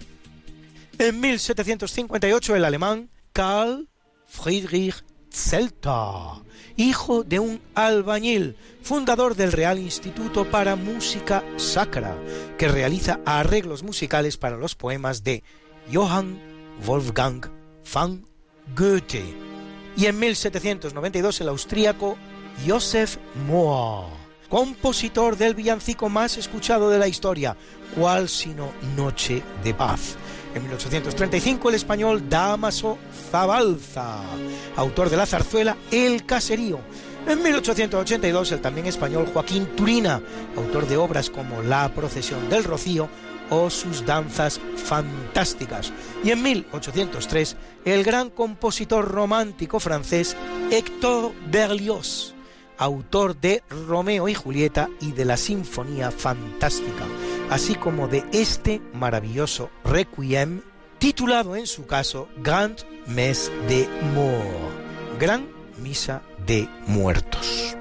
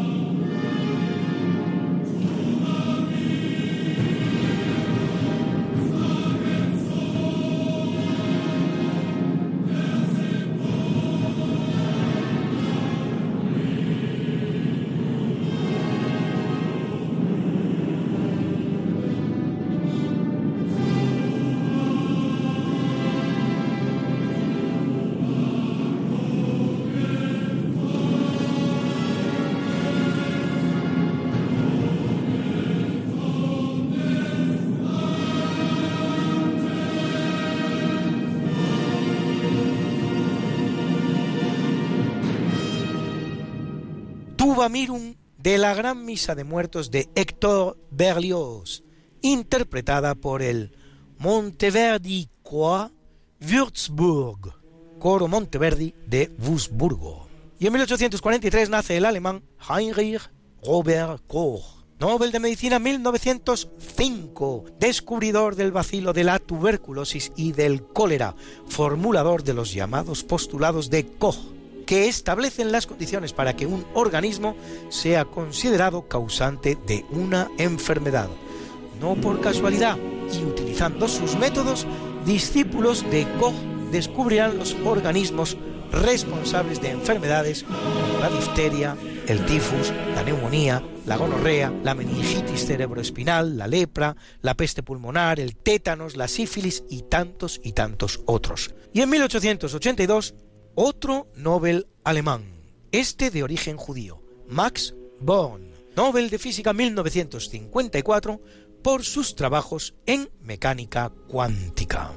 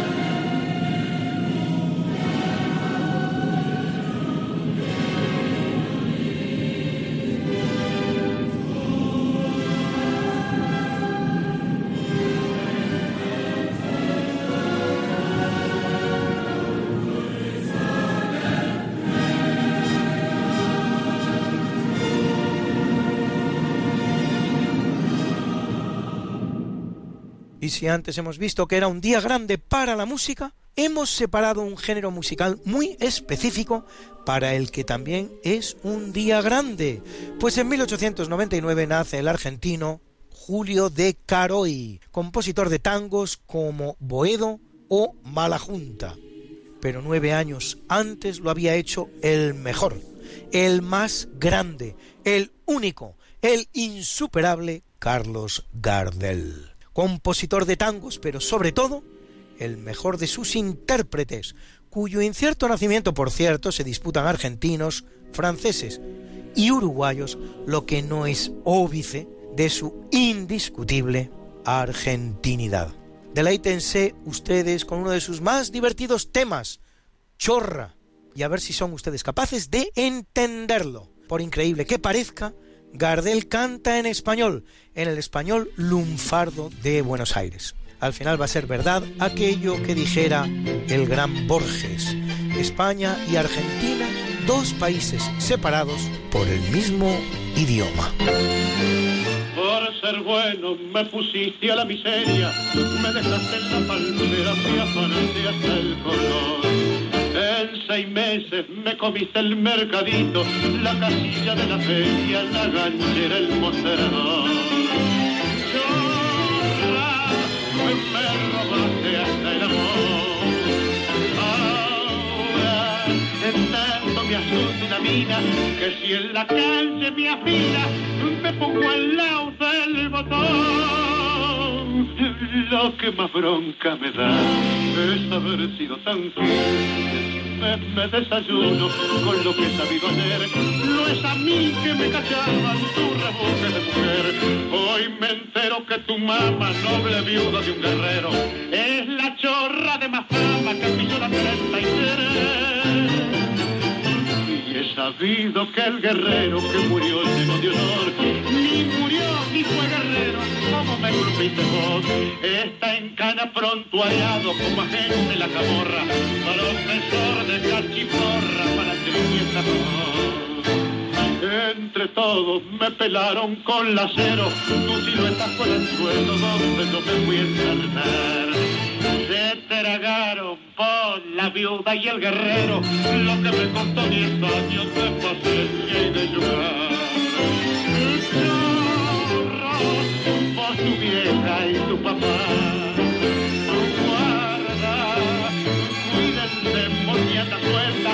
Los cachan los da vuelta, él no le da tiempo a rajar. Lo que más bronca me da es haber sido tan Y es también un día importante para el cine, pues en 1912 nace el director italiano Carlo Ponti, marido de la bellísima Sofía Loren, una de las mujeres más bellas que haya poblado la tierra. Y en 1908, Manuel Cândido Pinto de Oliveira, el más grande director de cine portugués, que muere en 2015 a la edad de 106 años. Superando los 90, todavía dirigirá nada menos que 13 películas. 13, con más de 100, 4. La última de las cuales, Uveio du Restelo, el viejo de la morada, cuando tiene ya 105 años de edad. Solo otro director fue capaz de rodar una película teniendo más de 100 años. El alemán Leni Riefenstahl. Impresionen unter Wasser. Impresiones bajo el agua. Y Oliveira Rueda 4. Para quitarse el sombrero, maestro.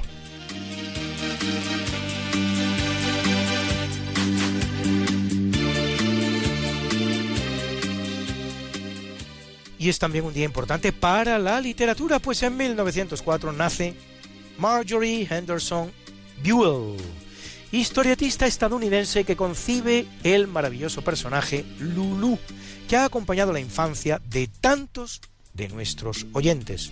En 1911 lo hace el egipcio Naguib Mahfouz, Nobel de Literatura 1988, primer escritor en lengua árabe en recibirlo, autor de la trilogía de El Cairo.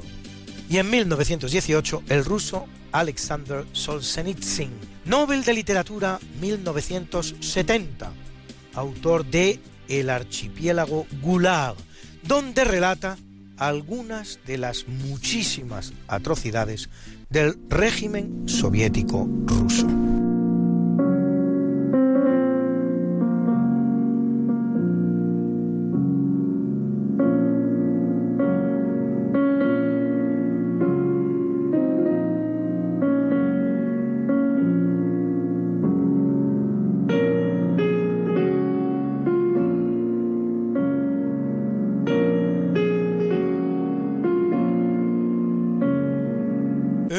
Capítulo del obituario muere en 384 San Damaso, trigésimo séptimo papa de la Iglesia Católica, uno de los grandes de la historia. Español, por cierto, uno de los tres que ha dado España, junto con Calixto III y Alejandro VI, a falta de resolver si, como sostiene una determinada historiografía, Melquíades era madrileño, el cual, nuestro San Damaso, introduce en la Iglesia el rezo del Gloria y del Aleluya, ordena la traducción vulgata de la Biblia del griego al latín, reconstruye la fabulosa Basílica de San Lorenzo en Roma y mediante la fórmula del vicariato consigue mantener bajo la obediencia romana a la Iglesia de la nueva capital del imperio, Constantinopla, y convoca el concilio del mismo nombre. Es una mala fecha para los emperadores bizantinos, pues en 711 muere Justiniano II, emperador que reina en dos períodos y termina sus días asesinado. Y en 1282 lo hace Miguel VIII, fundador de la dinastía de los Paleólogos, que gobernará hasta el final del imperio bizantino en 1453, cuando el sultán otomano Mehmed II toma la ciudad y pone fin al imperio romano.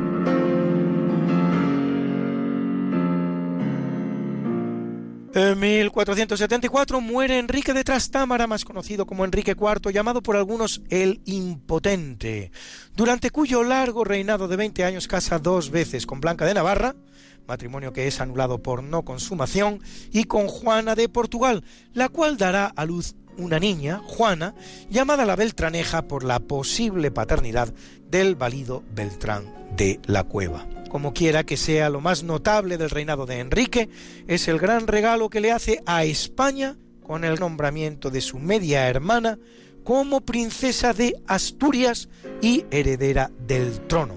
Y es que nos estamos refiriendo ni más ni menos que a Isabel la Católica, la gran Isabel la Católica.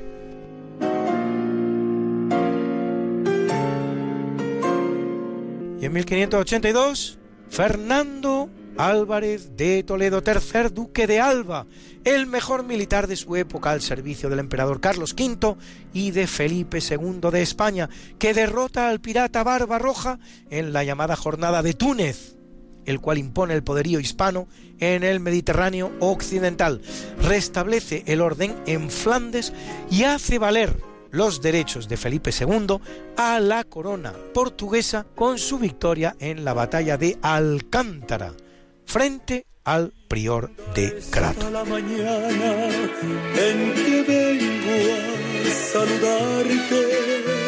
venimos todos con gusto y placer a felicitarte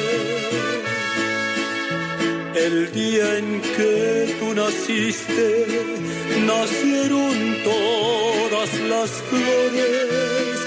En la pila del bautismo cantaron los ruiseñores. Ya viene amaneciendo, ya la luz del día nos dio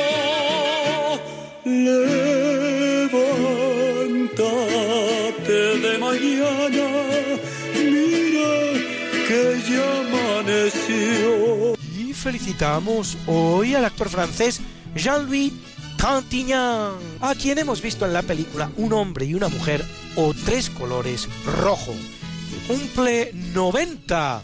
Jean-Louis, serás capaz de dirigir una película con 100 años como Pinto de Oliveira?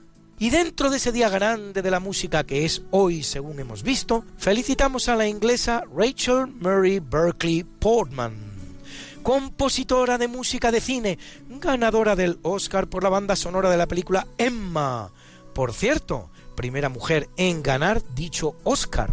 Autora también de la música de La Bella y la Bestia o La Sonrisa de Mona Lisa, que cumple redondos 60.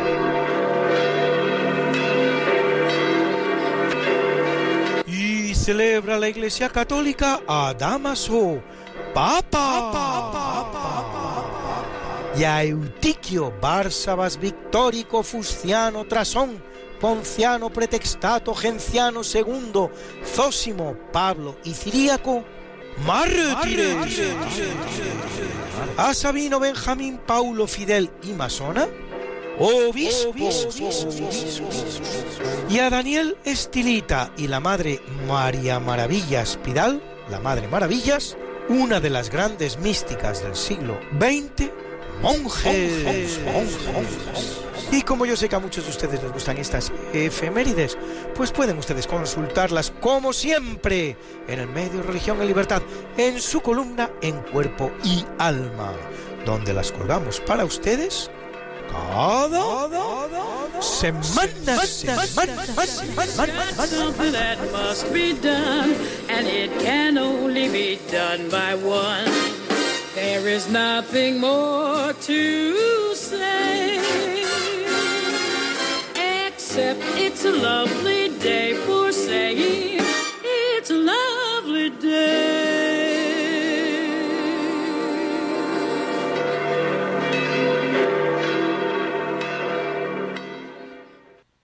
Pues muchas gracias Luis por esta interesante sección de efemérides.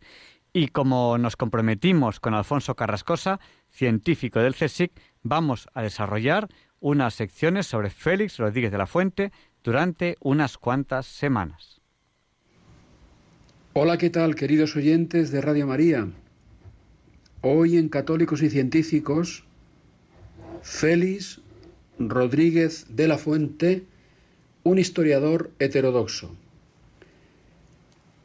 Comentábamos eh, en este aniversario mm, del fallecimiento de, Félix, en pleno rodaje de uno de los capítulos de su serie americana del hombre y la tierra en Alaska, el 14 de marzo de 1980, día en que naciera, día en que naciera, 52 años antes, también el 14 de marzo, que, eh, eh, bueno, pues eh, en este momento estamos también recordando eh, otra importante efeméride, que son los 50 años de la publicación de la enciclopedia que él dirigiera, de la enciclopedia Fauna, ¿ah? que se empezó a publicar en 1970. Creo que en el 73 se dejó de publicar, 3.000 fascículos, en fin, un éxito editorial sin precedentes que enriqueció a muchos, no precisamente a Félix, que había previamente concertado eh, en función de un precio y no en función de ventas el trabajo que estaba dispuesto a realizar, que por cierto realizó después de ofrecérselo a importantes científicos coetáneos suyos que declinaron colaborar con él. Y al final, pues tuvo que ponerse él manos a la obra, se puso el mono y bueno, pues eh, conocimientos no le faltaban, desde luego, ¿eh? porque ya entonces era un licenciado en medicina especializado en estomatología y además un hombre que siempre amó la naturaleza. Eh, en plena naturaleza transcurrió su infancia en el pueblo Poza de la Sal de Burgos y siempre le interesó muchísimo el estudio de la misma, más allá de la observación.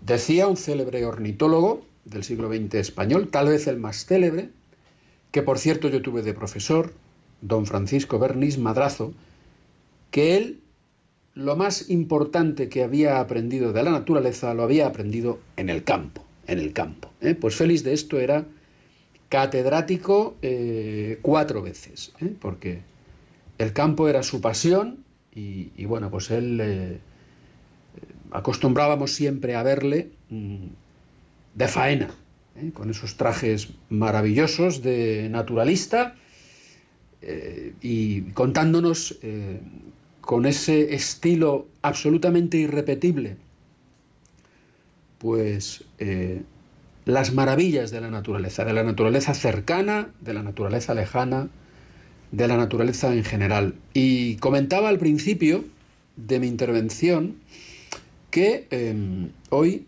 os iba a hablar de Félix Rodríguez de la Fuente, un historiador heterodoxo. Sí, porque yo, eh, tal vez por deformación profesional, llevo 35 años más o menos en la investigación científica, en el Consejo Superior de Investigaciones Científicas, pues hombre, tengo eh, un especial adiestramiento para reconocer cuando alguien está digamos, uh, hablando de forma científica y cuando alguien, bueno, pues está limitándose a decir lo que otros han dicho. ¿eh? Félix Rodríguez de la Fuente ha pasado a la historia como el mayor divulgador español de todos los tiempos, mayor divulgador científico.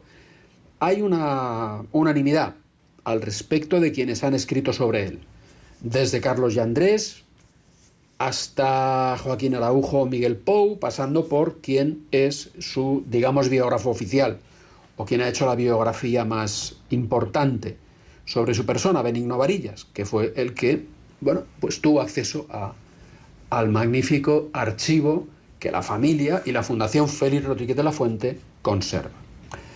Eh, digo, hay unanimidad en reconocer que mmm, Félix fue un grandísimo divulgador científico. Menos frecuente es eh, tildarle de naturalista, pero también hay quien se ha referido a él como naturalista. Por ejemplo, Joaquín Araujo. Ahora, lo que no ha hecho nadie hasta ahora ¿eh? es decir que Félix fue un científico. Eso no lo ha dicho nadie. Y eso es lo que os estoy yo contando, un poco como primicia. Y además un científico multidisciplinar. ¿eh? O sea, yo he proyectado mi experiencia científica sobre la actividad que desarrolló Rodríguez de la Fuente y he dicho, caramba, pues este hombre eh, hizo actividad científica. Pero claro, no hizo una actividad científica ortodoxa. ¿eh? Primero, ¿qué es actividad científica? Pues es alumbrar conocimiento original. Es decir, un científico es alguien capaz de darnos a conocer cosas que antes de que él lo hiciera no se conocían. Bien a través de experimentos, bien a través de observación. Bien a través del estudio de archivos. ¿Vale? Hoy concretamente me voy a referir a esta última faceta, ¿eh? a la faceta de Félix como historiador. Tengo que decir que, bueno, el campo de la historia es un campo plagado de autodidactas. ¿eh? Hay muchos uh, casos en los que mm, tal o cual persona ha pasado a la posteridad como historiador y no tenía una formación académica propia de historiador, no había estudiado la licenciatura de, historia. ¿eh? Estoy pensando, pues, eh, en importantes eh, contribuyentes al estudio de la historia de la ciencia en el siglo XX español. Por ejemplo, me viene a la cabeza, pues, los nombres de don Pedro Laín Entralgo de don José María López Piñero, ambos médicos, magníficos historiadores, magníficos historiadores de la ciencia, ambos médicos. Por lo tanto, en cierto modo, podemos convenir que eran historiadores autodidactas. Bueno, pues yo mmm, propongo ¿eh? y sostengo, y lo voy a demostrar con argumentos, que Félix fue un historiador. ¿eh? Con formación médica, pero historiador. Me gustó mucho escuchar una entrevista en este año de, de, efemérides, de 40 aniversario de su fallecimiento, 50 aniversario de la dirección de la Enciclopedia Fauna, eh, una entrevista a su hija Odil en la cual definió a su padre como humanista. ¿eh? Magnífico el libro que Odil eh, ha publicado, Félix, un hombre en la tierra, en el que hace un poco acopio de, por lo menos parte, o lo fundamental de su pensamiento, sacado de sus más de 350 programas de radio, que uh, disponéis de ellos en Internet y los podéis escuchar, eh, que eh, hizo eh, en vida, seguramente más, sin escribir ni un solo guion. ¿eh? Todo, pues, después de, sí, leer sobre la temática que iba a abordar, se ponía a hablar y era algo que además dicen que controlaba absolutamente el tiempo, se acababa justo cuando tenía que terminar. Bien, ¿y en qué hizo mm, Félix Rodríguez de la Fuente una actividad científica en historia? Pues en cetrería en cetrería. ¿Eh? Y además él generó al menos dos documentos importantes en los cuales dio cuenta de su saber historiográfico en torno a la cetrería. El primero de ellos lo hizo al finalizar su especialidad de estomatología en Madrid, creo que en el año 57-58. ¿eh? Y fue la memoria final de especialidad. ¿eh? La memoria final de especialidad de Félix de la Fuente se tituló Técnicas protésicas eh, aplicadas por los acetreros del siglo XIV. Y en ella se describía cómo efectivamente quienes en este siglo se dedicaban a la cetrería, pues eh, hacían lo posible por restituir las plumas de sus águilas, halcones, azores que utilizaban para cazar. ¿Por qué? Pues porque eh, si no restituyes una pluma que se ha partido en un eh, lance de caza de tu ave de presa con la cual cazas, por eso eres cetrero, pues ya te quedas sin pluma hasta que vuelven a mudar el plumaje. Eh, y bueno, si guardas unas plumas de cuando muda. Y las tienes guardadas precisamente para eh, eh, subsanar algún desperfecto que el plumaje pueda tener durante el tiempo en el cual tú estás cazando con el ave de presa concreta, pues puedes después injertar. Y todo esto lo describió él de manera magnífica, magnífica, en esta memoria de especialidad que eh, escribió. Y claro, pues ¿cómo lo hizo? Pues se tuvo que ir a los códices medievales, a las bibliotecas, etcétera, y recopilar todas estas técnicas que estaban absolutamente olvidadas. ¿Por qué? Pues porque Félix fue quien recuperó en el siglo XX español la cetrería que hacía más de 200 años que nadie practicaba y nadie sabía de ella. Y este primer libro, por lo tanto, es un documento científico. Además, fue tan bueno y tan bien valorado que recibió el premio extraordinario Landete Aragó, que se daba a los mejores trabajos finales de especialidad de estomatología en aquella época en la que Félix terminó su especialidad. Por lo tanto, este primer documento es un documento importante en el cual demuestra Félix su habilidad para hacer historia, en este caso de la cetrería. ¿eh? Y contarnos, como nos contó de maravilla, pues cómo eh, los cetreros ah, injertaban y, elaboraban prótesis, las herramientas que utilizaban, todo esto lo cuenta Félix de maravilla en esta memoria. Y hubo un segundo documento que demuestra la capacidad de Félix de hacer historia, un poco en extensión de este primero que él entregó, y es su famosísimo libro El arte de cetrería. En el arte de cetrería, Félix lo que hace es abundar en todo lo que ha leído de los múltiples códices medievales que estudia y libros de cetrería. ¿eh? Y recupera toda la historia de la cetrería. ¿eh? Y esto, pues, eh, es algo verdaderamente encomiable y que nadie ha calificado de científicas estas obras. ¿Por qué? Pues porque lo lógico es que los historiadores, o los científicos en general, publiquemos en revistas especializadas. ¿eh? Y por lo tanto, Félix, con esa arrolladora personalidad que tenía, pues eh, un poco nos hizo creer, ¿eh? Yo, a mí me gusta decir, nos troqueló. Esa personalidad troqueladora de Félix nos hizo, nos ha hecho pensar durante todo este tiempo que Félix fue solamente un extraordinario divulgador. Pero yo, insisto, y comparto con vosotros, he visto que Félix fue algo más que un divulgador. Fue un científico heterodoxo, sí, pero científico, porque generó conocimiento original. En este caso concreto, lo que hizo fue hablarnos de la historia de la cetrería en estas dos obras. ¿eh? Una de ellas del año 57, otra del año 65. Pues bien, queridos oyentes eh, de Radio María, esto era lo que quería contaros en esta primera entrega ¿eh? porque os he dicho que Félix fue además un científico multidisciplinar. ¿eh? Lo primero que hizo fue efectivamente historia, en concreto historia de la cetrería, pero después hizo mayores descubrimientos en otras disciplinas científicas que os voy a contar en las próximas entregas de Católicos y Científicos.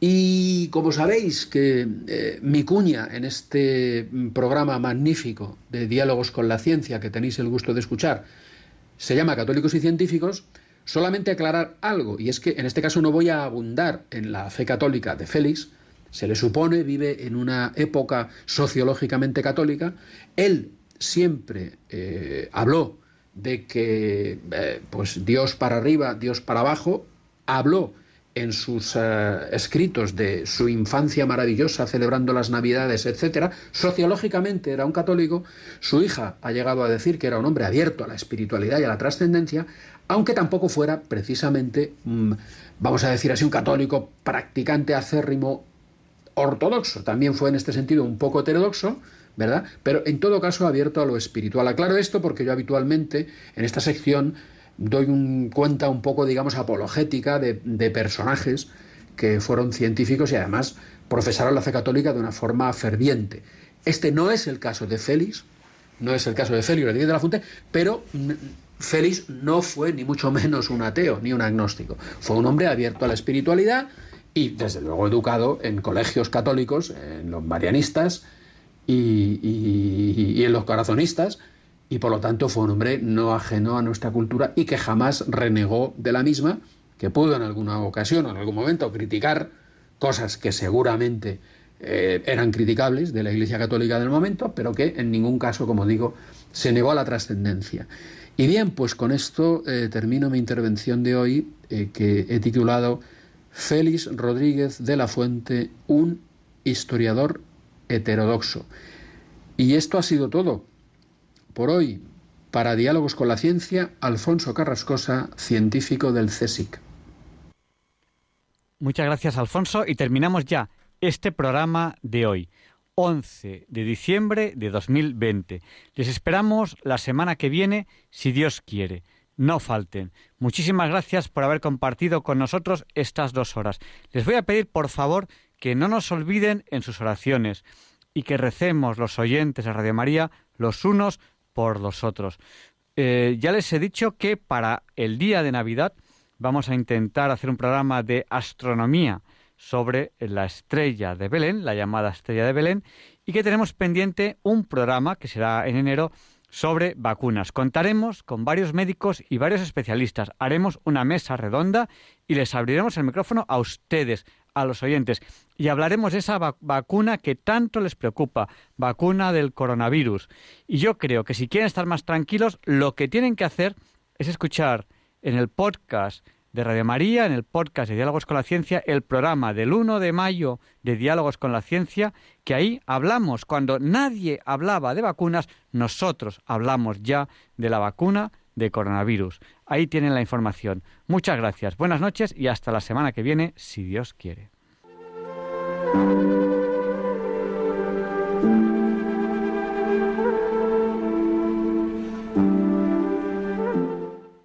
y le pediremos a San Juan Pablo II que interceda por nosotros para que se nos libre del mal.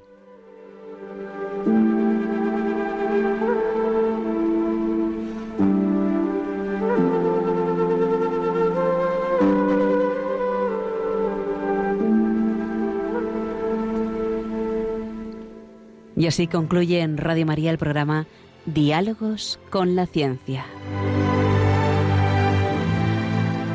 dirigido por Javier Ángel Ramírez.